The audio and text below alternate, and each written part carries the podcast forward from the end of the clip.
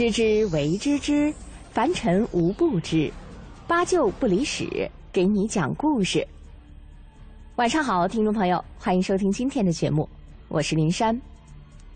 不知道您是否还记得啊，在二零零八年的时候，有一部电视剧非常火，叫做《潜伏》。哎，这是由孙红雷、姚晨、祖峰、沈傲君领衔主演的，姜伟、傅伟执导，改编自作家龙一的同名短篇小说《潜伏》的一部电视剧。而这部作品呢，在全国播出之后，也是迅速得到了口碑和收视的双丰收。而剧中人物余则成、王翠萍、李涯等人也是深入人心，从而也就掀起了一股谍战剧演播的高潮。剧中男一号由孙红雷饰演的余则成，本是重庆军统的外勤，后随上司吕宗芳前往南京汪伪政府刺杀叛徒李海峰。不想余则成独自完成任务后，身份暴露，被追杀，危急之时被共产党救下。得知军统特务头子为运送私产向日本人提供军火，余则成失去了对国民党的信任，加上未婚妻左兰的影响，余则成决定秘密加入中国共产党。并返回重庆进行潜伏。余则成作为英雄被授予嘉奖，并被派往军统天津情报站工作。经过巧妙的周旋和数次化险为夷，余则成先后除掉了情报站行动队队长马奎、情报处处长陆桥山等人，并升任副站长。解放前夕，满怀期待的余则成却被站长硬拉到了台湾，继续潜伏。我想，这部电视剧之所以那么受欢迎，除了它有好剧本、好制作、好演员等等因素之外，还有一个重要的因素就是，间谍这个身份让很多人觉得都很神秘。其实很多时候，正是这些看不见的力量出现在战场中，才左右了战争的整体形势。如果我们去查询“间谍”这个词本来的含义，会知道啊。为敌方刺探消息的人被称为间谍，而最早具有这个意象的字眼是“谍”字。应该说，谍的历史非常悠久，据记载，夏朝的时候就已经出现了。《左传》中有书使女爱谍交，这是说夏王朝被后羿和韩卓取代之后，而交是韩卓儿子的名字。后来呢，复国的少康向交的身边派出了一个叫做女爱的间谍。他就是我国有记录以来的第一个间谍。不过，这个“谍”字的意思啊，可能跟我们今天所说的间谍还是有一些区别的。“谍”是一个形声字，形从言。那既然从言呢，当然就要说话了。所以《说文解字》里说：“谍，军中反间也。”我们想想，使用反间计的时候，当然是需要三寸不烂之舌的。所以，这就是“谍”的本意了。听到这儿，可能有些朋友就要动脑子了，说这个“谍”字啊，本来就已经具有反间的意思了，那后来这个词“间谍”，怎么又在前面加了一个“间”字呢？其实啊，这个“间”本来是写作“闲”的，就是休闲的“闲”。段玉裁为《说文解字》所著的注释中说：“开门月入，门有缝而月光可入。”因此，在这里“间”的本意其实指的是门缝，泛指缝隙，有缝隙就可以使用反间计了。所以两个字合在一起就叫做间谍。而且您知道吗？我国古代著名的军事著作《孙子兵法》还把间谍分成了五种类型，叫做五间。敌国的乡民称为阴间，因果的因；敌国的官员称为内间。而如果本来就是敌国的间谍为我所用了，那就称为反间。相反的，如果是向敌方提供假情报，事发之后被敌方处死的人，就称为死间。那么，如果能够顺利完成任务，活着返回国家的人，就称为生间。怎么样？这关系是不是很复杂？但是还是比较容易理解的，对吧？那我们再来说说另外一部著名的谍战影片吧，《风声》。在这部电影当中啊，有关谍报工作的危险以及谍报工作所需要的细致入微，都被描述的淋漓尽致。可以说，在这场看似云淡风轻、远离硝烟的战场上，危险那是一刻都没有远离过。也正是因为如此，人们才对那些充满了神秘色彩，并且不能为众人所皆知的间谍的故事充满了向往和好奇。那么，这些作品中所描述的人物真的存在过吗？他们的人生经历又是怎样的呢？今天的节目就让我们对间谍一探究竟吧。随着电视剧《潜伏》的播出，人们也开始好奇，这里面的主角余则成是不是真的有人物原型呢？那我们就先来看看这个人物设定啊。呃，很早就打入国民党情报机关内部，身居高位，同时对我党的事业忠贞不渝，曾为我党情报事业做出了重大贡献。那如果我们根据这几点来对应寻找历史上的人物的话，在红色隐蔽战线的辉煌历史中，有“龙潭三杰”之称的李克农、胡底和钱壮飞就符合这些条件。让我们翻开这段历史。一九二八年春，周恩来筹建中央特科，李克农成为其中一员。此后，他成功打入特务机构上海无线电管理局。当时，上海无线电管理局的特务头子曾经得意的夸耀说，手下有三员干将，分别是贴身的机要秘书钱壮飞，坐镇设在南京的特务首脑机构正源实业社，并且监管长江通讯社、民智通讯社、上海无线电管理局的特务股长李克农，还有一位是天津长城通讯社的社长胡底，而这几个机构。都是国民党政府当时最灵通的耳目，他们万万也没想到，自己的情报网竟然是由共产党员建立并掌管的。很多机密情报会在上呈蒋介石的同时，以超荐的形式出现在中共中央领导人的面前。其实，不管是著名的龙潭三杰，还是影视作品中塑造出来的人物，作为间谍。他们的贡献能够被后人所知道，并且被人们所理解，就已经是件无比幸福的事儿了。事实上，在历史的进程中，有无数优秀的间谍人员为国家奋斗了一生，但却一直被误解，甚至把这个误解最终留在了世界上。而今天的节目，就请您和我们一同去看看那些被曲解了的间谍的故事。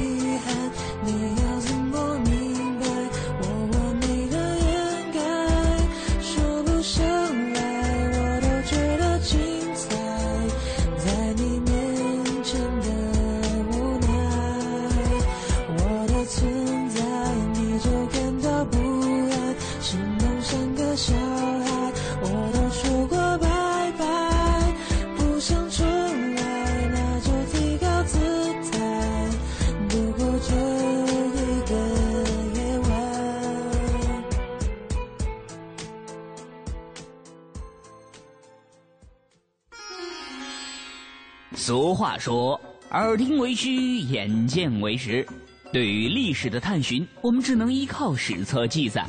可是这些史料够全面、够真实吗？在我们的脑海里，海盗是一些装着假腿、斜挂着眼罩的流氓，他们无恶不作。但也许你不知道，许多海盗是直接受政府的雇佣。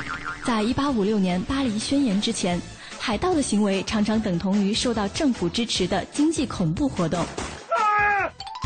在一六三六年意大利版本的格林童话里，睡美人并不是被一个吻唤醒的。从平庸到卓越，天才格雅不为人知的秘密又是什么呢？历史中总有一些备受争议的事实，无法走入荡气回肠的史册。知之不知之，凡尘无不知。在一七七六年年末，美国独立之后的几个月内，英国公众都在焦急地等待着跨过大西洋的战争消息。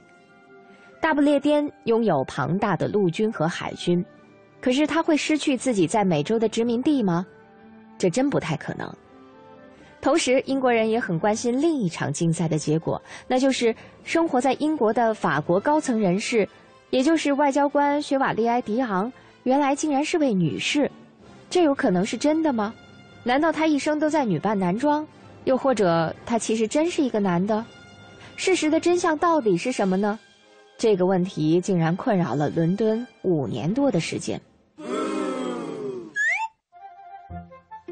尽管这事儿好像太离奇了，不过就一个被授予勋章的法国武官的性别来进行争辩。在当时伦敦的报纸上所占的篇幅，好像远远超出了在美国殖民地进行的那场战争。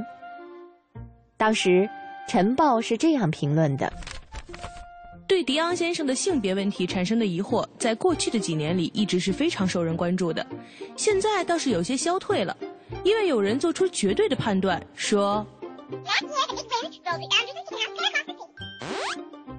后面的内容就不多说了，反正这种结论啊，每天每个小时几乎都在更改。虽然对于百姓来说，这种瞬息万变的消息让人感到有些头晕，但是伦敦的赌徒们和投资者们却很欢迎这种论调，因为这给了股票投机商们以极大的操作空间和可能。当时围绕着雪瓦利埃性别问题的赔率是这样变化的：一七七一年三月开局的时候。是三比二的男士取胜率，然后呢，又很快攀升至十比一的男士取胜率。可是到了一七七六年，这种可能性又倒转过来了，当时竟然是七比四的女士取胜率。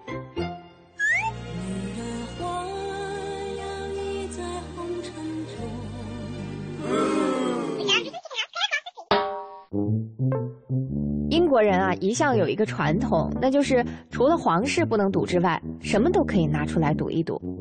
所以当时在雪瓦利埃这个性别问题上，他们总共是投资了二十八万英镑。那个时候得知这位外交官的性别，竟然成了价值连城的问题。那很多朋友就好奇了，这位引发整个英国兴趣的雪瓦利埃，他到底是个什么样的角色呢？围绕在他身边种种谜团的真相。究竟是什么呢？那好吧，让我们走进他的真实生活去看一看。一七二八年，雪瓦利埃·迪昂出生在法国的东内尔。他研究过法律，进入军队后又慢慢爬升到骑兵连连长的位置，并且因为与奥地利人作战时的勇猛无比，得到了受人垂涎的圣路易勋章。他生得一副彼得潘式的身材。是一个专业级的剑术师。那听到这儿呢，可能您会觉得，这应该就是个先生了吧？而且还会是那种被女性青睐的。不过，好像对于这位外交官来说，他并不在乎到底受不受女性欢迎。一七七一年，雪瓦利埃给同事写信说：“我从来没有想到要什么妻子或者情人，而这一点。”就让我在法国以及俄国和英国的朋友们以为我根本就是个女性。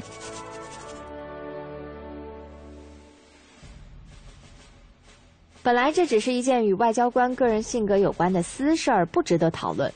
但是我们前面也说了，由于间谍工作过于神秘，不能像其他人一样频繁的出现在大家眼前，所以当雪瓦利埃完成好几件相当微妙的外交使命，得到大家的关注之后。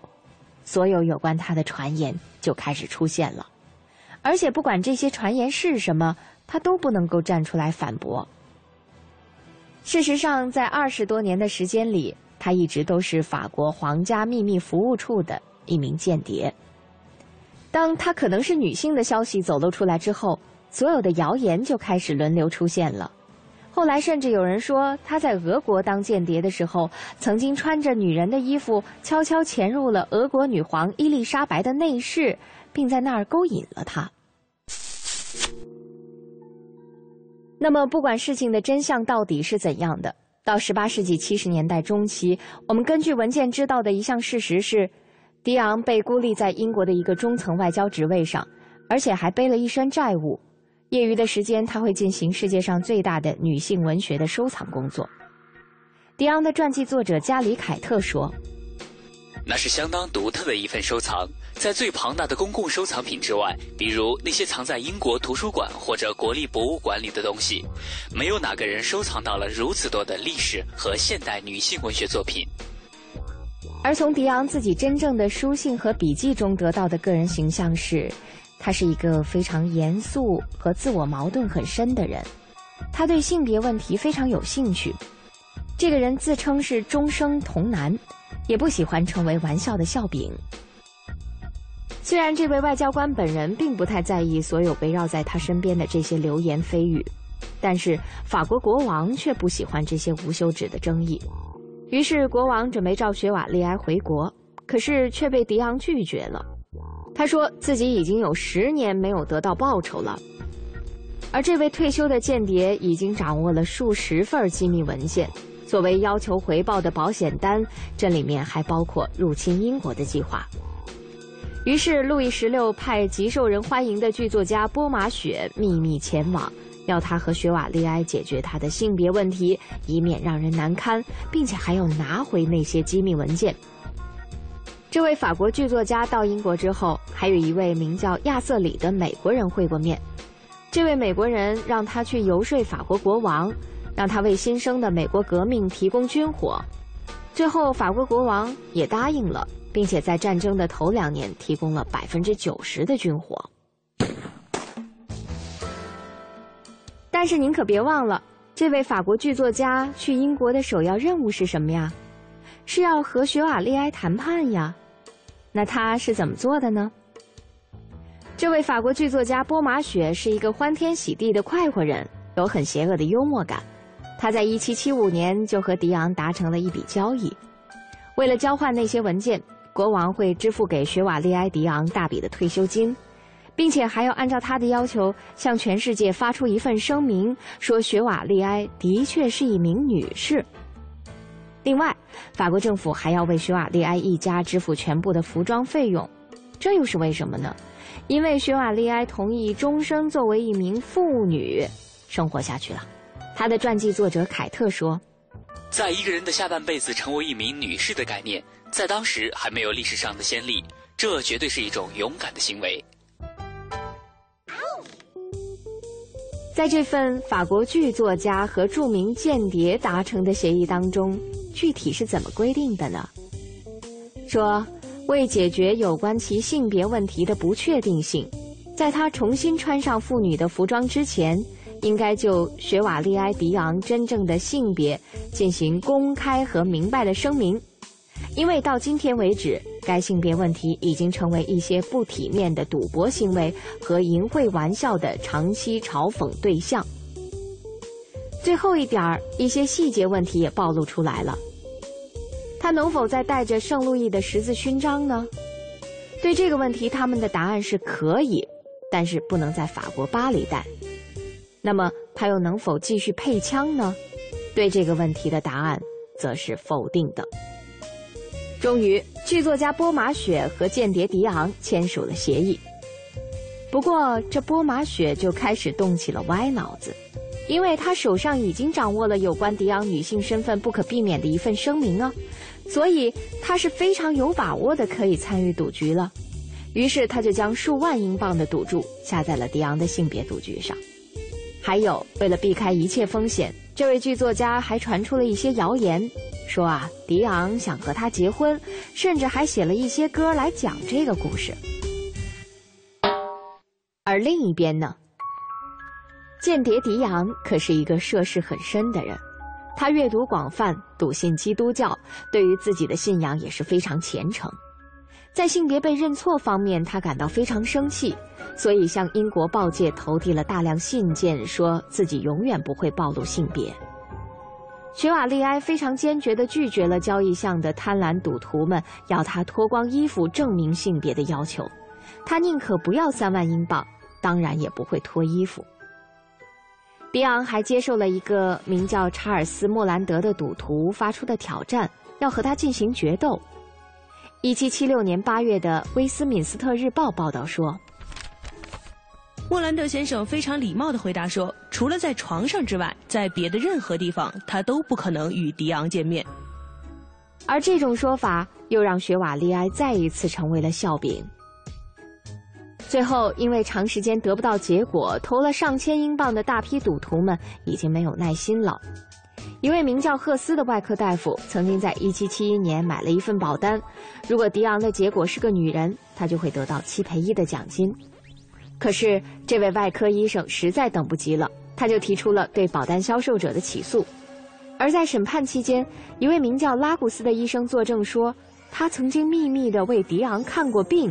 而且是妇科病，而查尔斯·莫兰德，也就是迪昂要与之决斗的那一位，也告诉法庭说，有一天早晨，迪昂曾经让他进入卧室。我将自己的手放到了他的床上，并完全相信她是一个女人。最终，法官做出了判决，裁判显示，英国原告赫斯赢得了官司，并且勒令雅克赔付他七百英镑。这意味着什么呢？意味着那些赌迪昂是女性的赌徒们都可以收取自己的报酬了，而迪昂却在建议说，谁都不要去支付任何一笔钱，并且重复声明自己永远都不会公布性别的。迪昂这么说：“我有什么伤心事，有什么孤独，全拿到自己床上去，并祈求上苍，希望得到一丝安慰。”从1777年直到去世为止。迪昂一直都穿着女人的衣服，有人说她是世界上最有成就的妇女。一七九二年，伦敦的一些文豪召开盛大宴会，一方面是庆祝美国英雄托马斯·潘恩的著作《论人权》的发表，同时也是为了纪念雪瓦利埃·迪昂。英国语言学家约翰·霍恩托克说。我现在处于人类所能够达到的最出类拔萃的位置。我的左边坐着一位绅士，他出身低微，却证明了自己是世界上最伟大的政治作家，并在这个世界上引发了更大的回响。他激发了人们更加广泛的注意力，获得了更大的声名，这超过了任何人的成就。而在我的右边坐着一位女士，她曾在不同的朝廷里为不同的公共局势效力，她在军队里有过高阶职位。对马术非常精通，曾进行过数次决斗，而且在小型剑术里无人与之匹敌。而她在过去的五十多年时间里，所有的欧洲人都认为，从他的服装和性格来说，他都是一位绅士。好的，听众朋友，您正在收听的是《八九不离十》，一段好听的歌曲之后，精彩继续。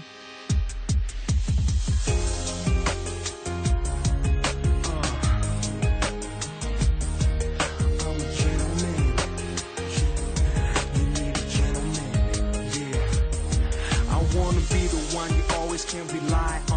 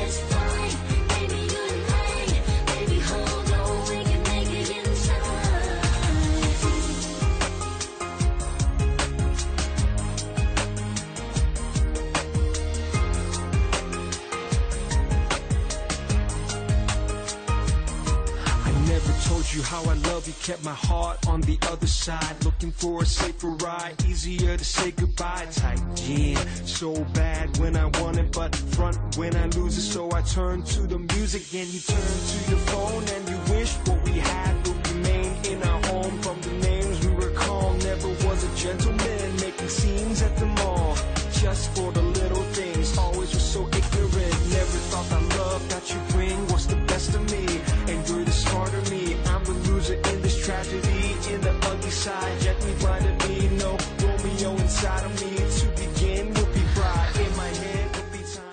欧度照明对就是欧度照明。全国招商零二零三九九三五九八八。我是赵薇厨房电器我选万和。热水器我更选万和。联邦三十年中国好家具联邦家私中国家具领导品牌。您也许在北京已经小有成就，但想让投资收入合理化；您也许在上海已经成家立业，但想让家人过得更好；您也许在广州已经打拼多年，但想让生活更加悠闲一点。无论您在哪里，您内心都在渴望拥有更好的财富保障。现在很多人都在尝试新的投资。有一种很流行的投资品种叫现货白银，它可以让你的闲钱活起来，工作投资两不误。感兴趣，请发送短信八零八到幺二幺幺四了解一下。现货白银只看一根 K 线图，二十二小时随时交易，操作起来很轻松。请发送短信八零八到幺二幺幺四，免费开户做白银。发送八零八到幺二幺幺四做白银，帮您梦想成真。投资风险需谨慎。中国广播音像出版社隆重推出的中国广播经典系列朗诵 CD 光盘，既有夏青朗诵的唐诗三百首，也有方明的播音作品专辑，还有集合齐越、葛兰、雅坤、于芳、姚科等中央人民广播电台老中青三代播音员精心演绎的配乐朗诵光盘、中外名篇经典诵读和红色经典作品朗诵。朗诵作品风格多样，赏心悦耳，是中国朗诵艺术的优秀典范。产品均随碟附有作品原文，是学习、欣赏和正音的难得佳品。欢迎登录中国广播网查询，咨询电话：零幺零八六零九二五幺幺，零幺零八六零九二五幺幺。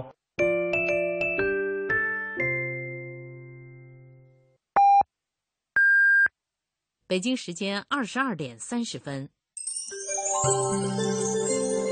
报时中国经济，我是中国集团黄路波。一个成熟的企业是宽厚的，能接纳新人的，有着传承基因的，更是宽容、坚韧以及相信未来，永远富于激情和想象力。报时中国经济。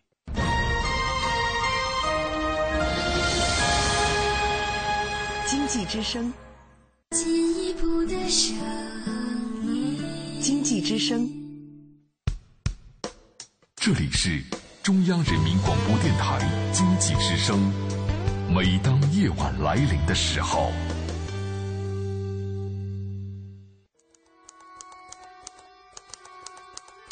历史是什么模样？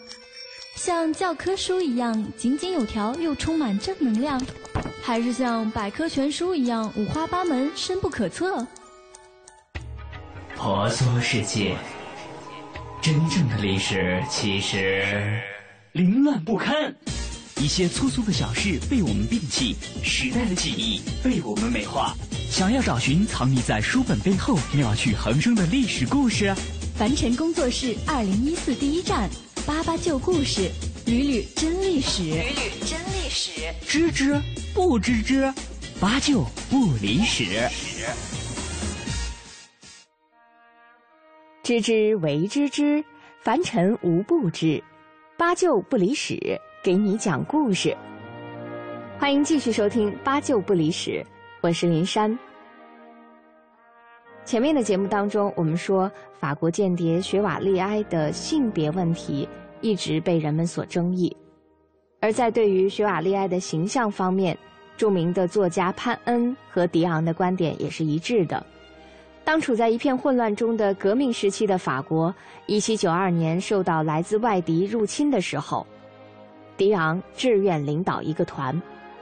一位立法官对这位当时已经六十四岁的妇女高兴地说：“也许您注定要给您的国家再一次的拯救，向另一个圣女贞德。”另一个人也高兴地说：“您可以带领一个亚马逊人组成的纵队，砍死所有的人类压迫者，胜利将属于我们。”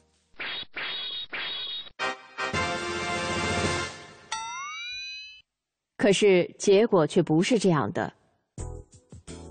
当时迪昂的债务太深了，不可能让他离开英国，所以他不得不把自己多达六千多册的藏书拿到克里斯迪拍卖行去拍卖。那么至于迪昂的性别呢？其实早就有确凿的定论。洗礼时的记录表明，他出生的时候是个男子，而葬礼的参加者又确证说，他死的时候也是个男子，只是穿着女人的衣服罢了。天生是个老爷们儿，浑身都是男人味儿。如果说以上我们说的这位迪昂间谍还有一点自己特意为之的意思，那接下来我们要说的这位间谍，他的经历可真是有点无辜了。马塔哈里这个名字曾经在间谍史上非常重要。甚至在一段时间里，她成为了引人不忠的娇媚女子的代名词。她性感的嘴唇可以使心肠最硬的军官透露出机密，她性感的臀部几乎改变了第一次世界大战的进程。据说，当法国人前来捉拿她的时候，她打开自己的长袍，并且试图通过诱惑奔向自由。而她的名字就像巴西女皇的名字一样。已经进入了当地人的土语，他的名字也常常被人们和引诱娇媚联系在一起。听了这些介绍，您一定在脑海当中会出现一个关于马塔哈里的形象：漂亮、聪明、神秘等等等等。可事实的真相是这样吗？其实，马塔哈里。只是一名普通的荷兰离婚妇女，而且没有任何证据表明她参加过间谍活动。在审判他的时候，从来也都没有任何证据证明他曾经向德国人传递过什么秘密。另外一方面，法国高级官员们也证明说，他有好几次试图向法国反间谍机构递交以密码编写的报告和入侵计划。他的起诉人安德内莫奈在四十年后进行的一次采访中，并无歉意地声称：“证据是如此的不足，以至于你甚至都不能去鞭打一只猫。”一位德国军官做出结论说：“呃，关于德国的特务服务处有很多无稽之谈，嗯，比如有关不幸的马塔哈里的事。事实上，在德国的间谍活动中，他根本什么事情也没有做。”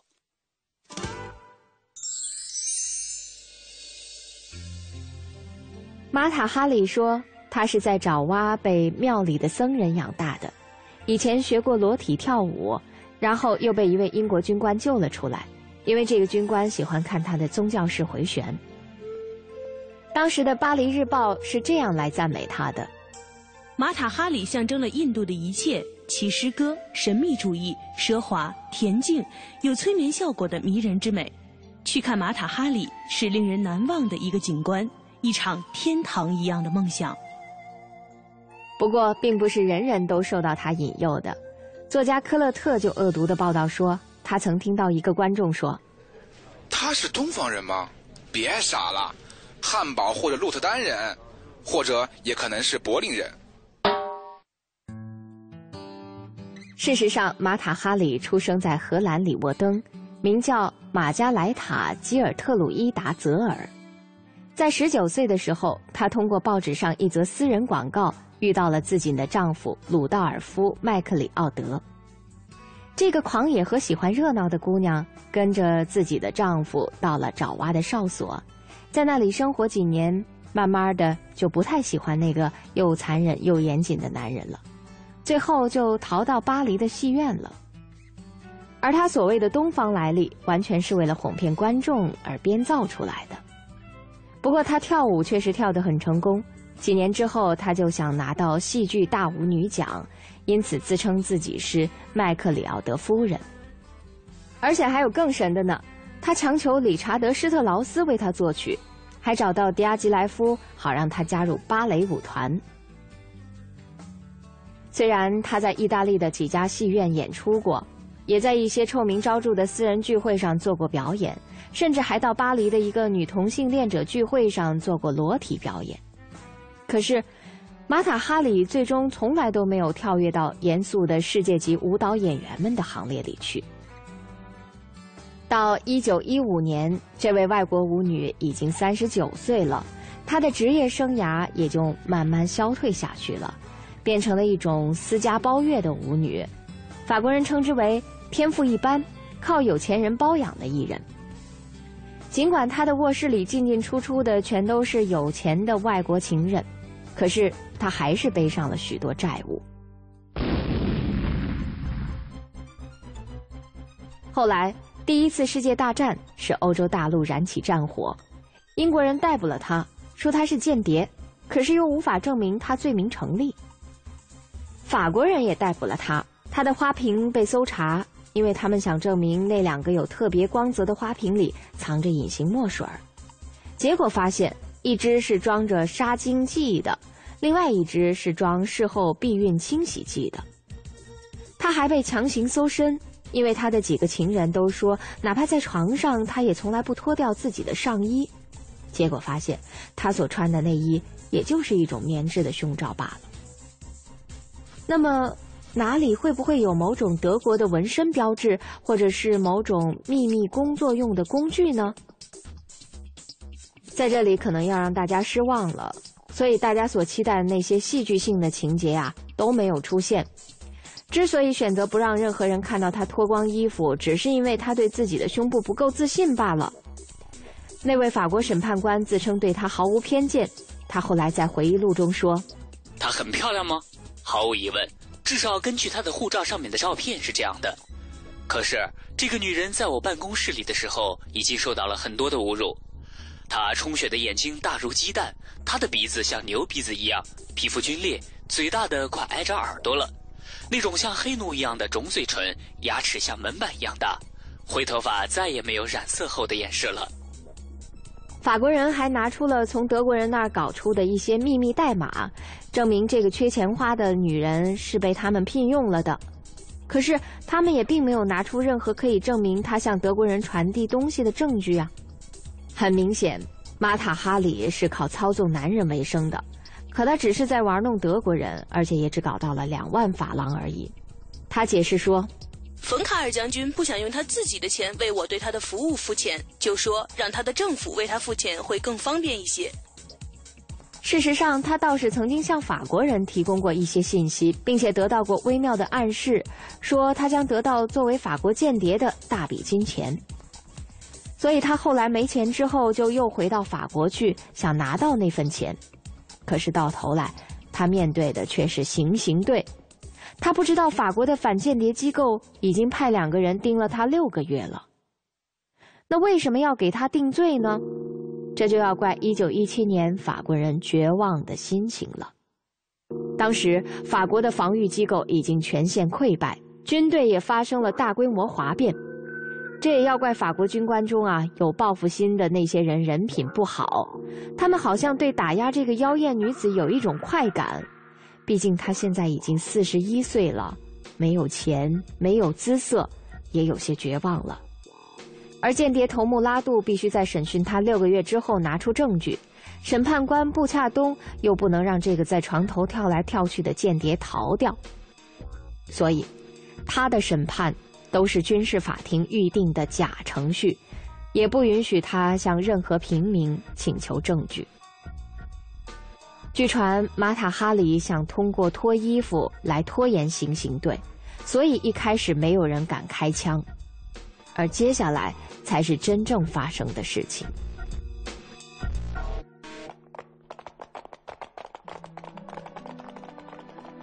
在一九一七年十月十五号早晨，马塔哈里穿着长长的珍珠色外衣，戴着漂亮的纽扣手套。有长靴和三角毡帽，他只用一根绳子捆在腰间，然后捆在一根柱子上面。他拒绝将他的眼睛罩起来，也不准别人将他的手绑在背后。他还向那些哭泣的修女们招手，因为那些修女陪着他一起从监狱走到行刑场。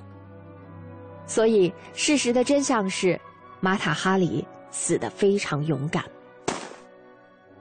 后来，当一些猎奇的人几天后去挖他的坟墓时，却发现那是一个空坟。有谣言说他逃跑了。几年之后，关于看见马塔哈里的消息也不断的出现在报纸上。那真实的情况到底是怎样的呢？他的坟墓的确是空着，但也并不代表他还活着。事实上，在被战争折磨着的法国，没有人胆敢为他收尸，也没有人为他支付葬礼的费用。于是，最后主持行刑事务的军官就命令把他的尸体交给巴黎大学医学院进行解剖使用了。可是，对于马塔哈里来说，直到自己最后死去的那一刻，他也不知道为什么会成为一个世纪闻名的间谍。这一切，真是滑稽透了。好了，听众朋友，感谢您收听今天的《八九不离十》，我是林珊。明晚同一时间，欢迎您继续关注凡尘工作室更多精彩内容。明天见。不知道我存不存在。本节目由凡尘工作室策划制作，总策划王小晨，执行策划张云远、林珊，制作人马素双。不到我的爱，让我没有期待，因为我不觉得感慨，告诉自己我不爱，看着脸上也是苍白，我知道他。告诉我为什么他想要离开？为什么我的心不在？没想过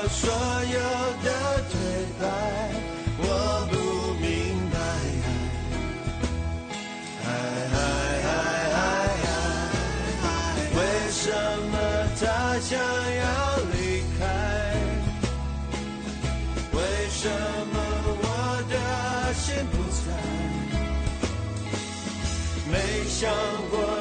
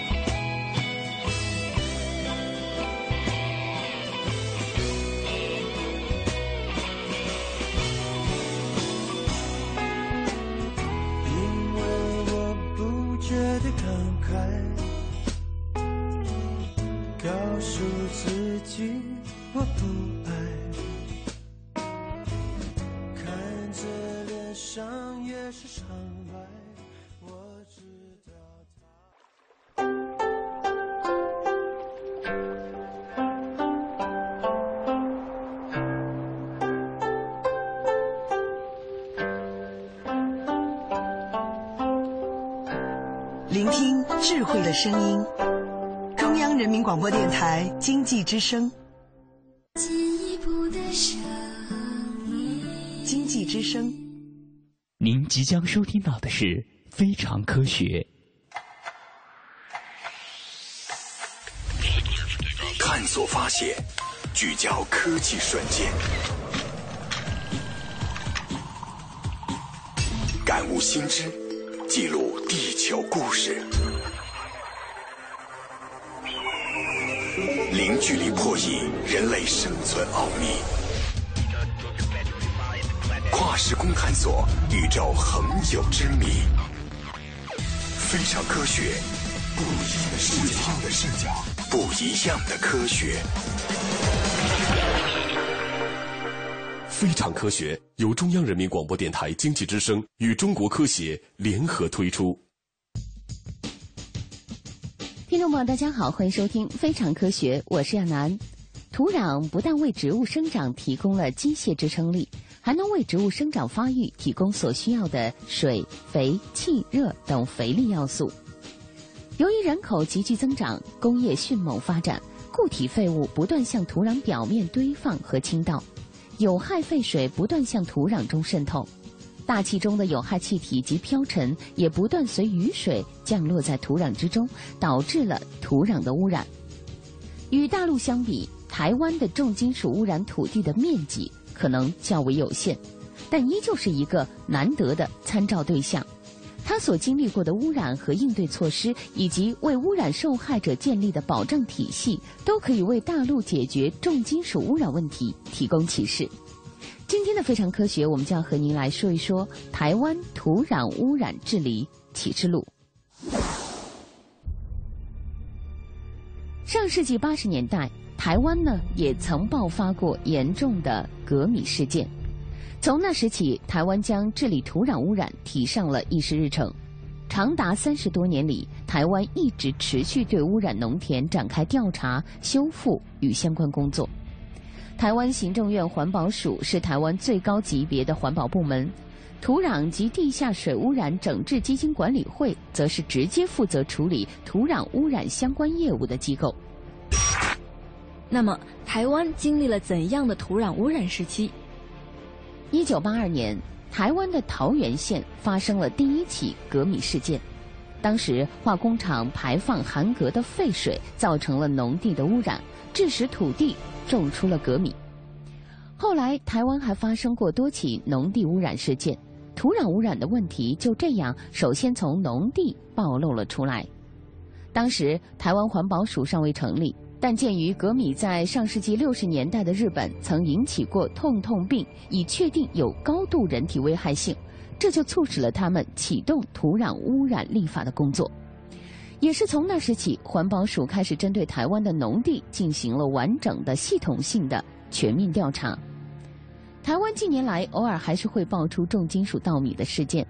二零零四年，台湾行政院农业委员会曾检测了十六个地区共二百四十一笔稻米样品的重金属含量，结果发现，共计十一笔四点九四公顷的农田所生产的稻米含镉量超过十米重金属限量标准，最后销毁污染稻谷近三万公斤。台湾的土壤污染调查进行的如何？从八十年代开始正视此问题之后，台湾就试图摸清台湾土壤污染的背景，这大约花费了二十年的时间，直到二零零二年才算完成了第一阶段的调查。这个阶段，他们筛选出了三百一十九公顷可能有污染的农田。二零零二年之后，则是做更细密的调查，这个调查被称作“三幺九调查计划”。这次调查从技术上采用了网格法。从一百公顷、二十五公顷到一公顷来筛选，按照土壤重金属含量，台湾将农地分为五级，共调查出有一千零二十四公顷农地属于第五级，也就是土壤中有外来重金属介入，需要重点监测的地区。二零零二年，他们筛选出其中三百一十九公顷高污染前世的农地，到了二零一三年年底，这大部分农地就已经完成了整治改善了。同时，为了照顾农民的生计，改善期间还为他们提供了合理的作物收购、销毁与停耕等补偿金。台湾对土壤污染的数据和信息保密吗？依据《土壤及地下水污染整治法》及《政府信息公开法》规定，土地是民众的重要财产，事涉民众权益，资讯全部都会公开，各种调查结果、监测结果都需依法公开。从一九八二年到二零零零年做调查摸底，台湾地区做的土壤地下水污染调查报告都要公开。每一个计划完成后就上网发布成果。一个调查计划一般都要一年以上，也有可能要跨年做两三年。以前是发布纸本，现在网络很方便，报告直接发布在网上。台湾治理土壤污染的主要经验是什么？相比于大气污染和水污染，土壤污染以及地下水污染更具有隐蔽性，也更难治理。目前，台湾治理土壤污染主要依赖的是一部《土壤及地下水污染整治法》。这部法律的制定，也可以说是台湾治理土壤和地下水污染的主要经验。立法的最大好处就在于，它明确了土壤和地下水污染调查及整治的基本规则。八十年代，台湾开始对土壤污染立法时，本来只有土壤内容，最初叫做《土壤污染防治法》。大约在一九九四年，台湾发现有些工厂的地下水污染非常严重，地下水污染会跟土壤污染联动发生，不能只处理土壤而忽略了地下水。于是，在一九九九年，他们把地下水污染纳入了改善计划，成为了亚洲第一部结合土壤及地下水于一身的法令。由于防治强调预防，整治意味着被动改善，又将防治改为了整治。二零零零年，台湾土壤及地下水污染整治法正式完成了立法程序。立法工作前后花了将近二十年，在执法十年之后的二零一零年，针对不足之处又做了一次大修整，同时将底泥污染也纳入，成为三位一体的完整法律。那么，这部治理土壤地下水污染的法律为何能起到重要的作用呢？台湾的土壤及地下水污染整治法，简称土污法，共分八章五十七条，对土壤地下水污染防治、调查评估、管制及整治、复育措施、财务及责任与相关罚则均有详细规定。这部法令前后章节都环环相扣，都互有逻辑的相通性。主要是怎样去调查污染，调查完怎么管制，管制后怎样改善，改善后如何恢复等。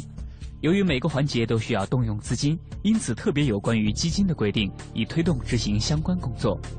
因为要完善管理，所以各级行政机关皆需依法律执行。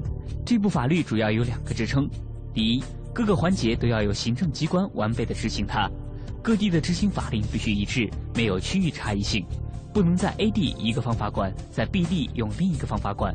第二，它要有很好的资料支撑，就是不管谁来做。在什么地方做调查资料都会是没有问题的，有这两大支撑才能作为执法的依据。台湾针对农田被污染的农民，政府扮演了怎样的角色？台湾早期相关法条法令较不完整的时候，民众习惯用环保抗争的方式来争取权益。如果农田污染严重，政府又无法可管，那么民众可能就会围堵工厂，索赔自力救济。后来，台湾为了解决公害纠纷问题，特别制定了公害纠纷法来处理这种纠纷案件。有土无法可依之后，每一个污染案例都一视同仁。台湾一旦发现了农地污染，政府将会公告它是污染场址，并把它列为管制区域，不得耕种。对于失去生活经济来源的农民来说，他们是无辜的受害者，那么政府仍会按照规定给予停耕补偿。同时，政府不但会寻找造成污染的工厂，还会尽快改善农地，以求恢复农用功能，再返还给农民用来耕种。台湾针对造成土壤污染的责任人，政府如何处置？现在的土污法里有一个重点，就是针对造成污染的污染行为人给予赔偿责任。二零零一年土法实施以后，谁造成土壤或地下水污染？谁就要负最终无限责任，所有损失行为人都要赔。除了改善土壤或地下水污染，污染造成的连带损害，譬如居民的健康损害、有毒稻米的铲除销毁、农地改善期间农民的生活收入，污染行为人全部需要负责赔偿。今年台湾甚至还有一个案例，污染造成民众房价损失，民众也可以按照相关法律公害纠纷法规定，向污染行为人索赔。只要找到了污染行为人，政府就会要求该行为人赔偿污染所引起的所有损失。如果先期没有及时找到，政府会以基金先垫付补偿农民，修复土地。但最后，如果政府又找到了污染的行为人，那么这个企业就必须补付政府之前所垫付的所有的钱款。除了污染行为人之外，如果是管理人和使用人没有尽到管理人应尽的义务，致使土地遭受了污染，那么他们都要与污染行为人共负连带清偿责任。总之，污染责任主体扩及到所有应尽义务的关系人。只要没有尽到应尽的义务，就要负担相应的责任。对于追究不到责任人的土壤或地下水污染，台湾如何解决？法律上要认定污染行为人，证据必须完整。台湾也有认定失败的案例，比如一块农地被污染，但当年的化工厂搬迁了，时间比较久远，找不到明确的责任人。再比如工厂已经破产的，这些原则上都是政府负责。由环保署土壤及地下水污染整治基金负责改善及相关费用。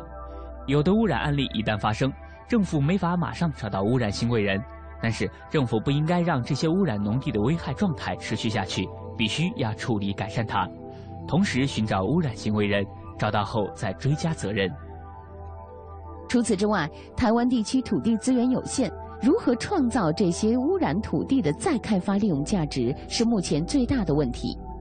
台湾环保署希望让政府的介入越来越少，让民间的参与越来越多，提高行政管理效益。政府只负责去定制法律制度，把游戏规则定清楚，让企业很清楚地看到政府未来会做什么事儿，这样就够了。环保署期望以后在工厂、企业贷款的时候，银行、保险也能够介入这个部分，从整体的环境面。经济发展性、社会接受面这三个方面共同考虑，这才是真正的绿色永续整治。好了，到这里我们今天的非常科学要暂时告一段落了。主持人亚楠代表编辑制作，感谢大家的收听，并诚邀您明天同一时间继续关注非常科学。